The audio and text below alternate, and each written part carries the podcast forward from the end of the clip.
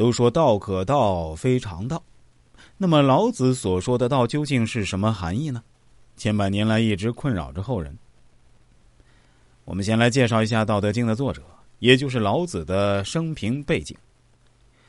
老子出生于大约公元前五百七十一年，死于大约公元前四百七十一年，字伯阳，谥号丹，又称李耳。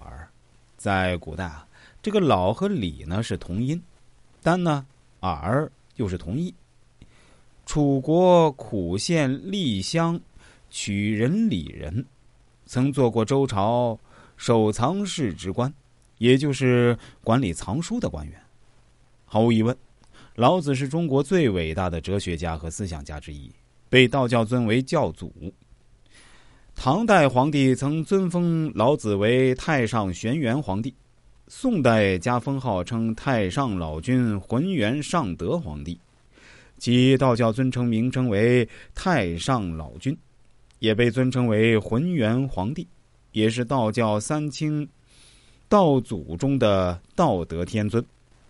另一说法，老子是三清尊神之一太上老君的第十八个化身，被尊为道祖。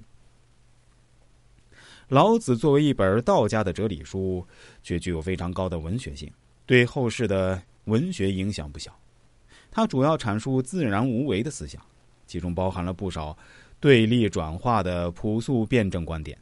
在形式上，此书是语录体韵文，言语精炼，多排比对偶之句，修辞凝练，音节铿锵，理虽玄远，文实多姿，其修辞笔况。多为后世文士所取。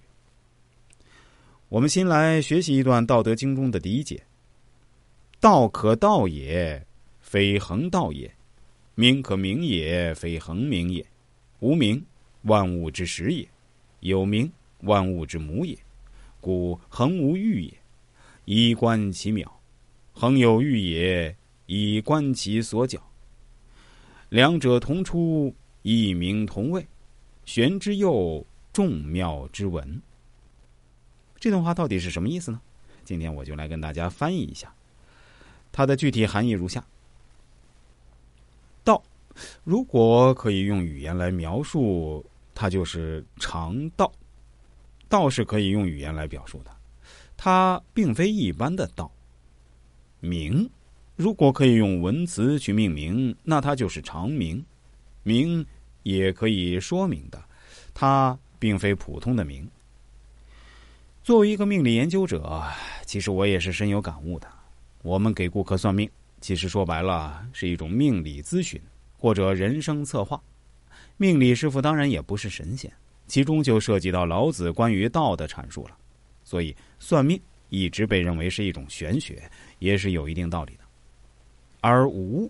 是可以用来表述天地混沌未开之际的状况，有则是宇宙万物产生之本源的命名。因此，要常从无中去观察领悟道的奥妙，要常从有中去观察体会道的端倪。无与有这两者来源相同而名称相异，都可以称之为玄妙深远。它不是一般的玄妙深奥。而是玄妙又玄妙，深远又深远，是宇宙天地万物之奥妙的总门。从有名的奥妙到达无形的奥妙，道是洞悉一切奥妙变化的门径。